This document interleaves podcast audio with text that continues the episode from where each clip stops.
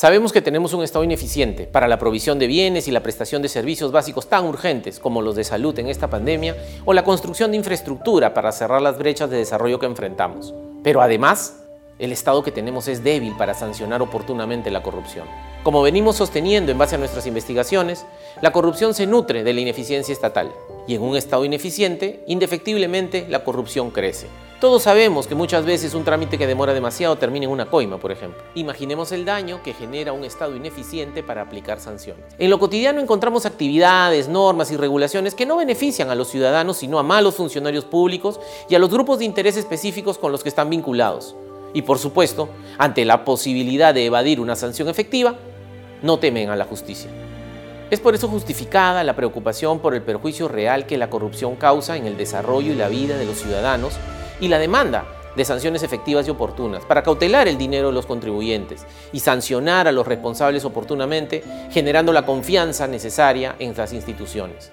Nada es más perjudicial para una sociedad y su democracia que los ciudadanos desconfíen de sus instituciones y sus autoridades.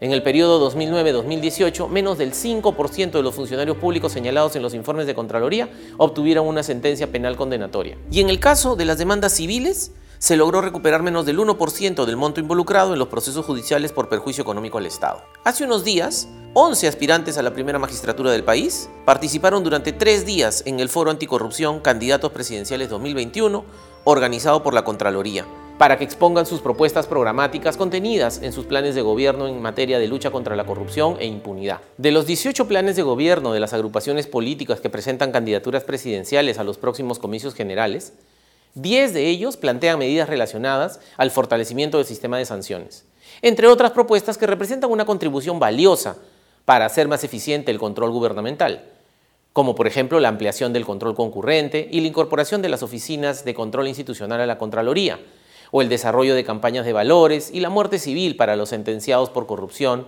entre otros.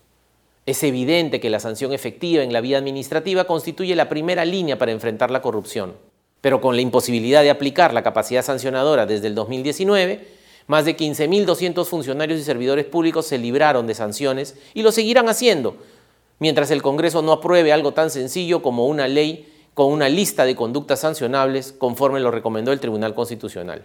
Llevamos más de un año esperando.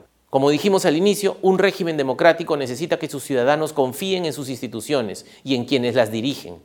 Sin eso, por mucho que avancemos en los procesos de prevención, detección e investigación de la corrupción, los resultados no serán sostenibles. Sin sanción eficaz no hay resultados en la lucha contra la corrupción. Una elección presidencial y parlamentaria, como la del próximo 11 de abril, debe tener este tema en el centro del debate, porque afecta a todas y todos los peruanos. Acabar por fin con la impunidad debe ser una tarea prioritaria al inicio del tercer siglo de nuestra vida republicana.